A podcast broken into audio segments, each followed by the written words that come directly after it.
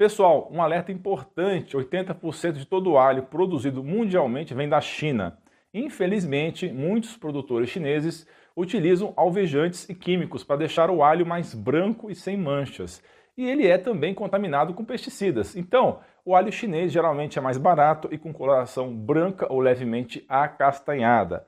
Como alternativa, recomendo que é importante utilizar um alho orgânico ou de produtores locais, como é o caso no alho brasileiro, que tem a casca mais roxa e é fácil de ser identificado. Além disso, a escolha por alho de origem conhecida ajuda a garantir a qualidade e segurança do produto.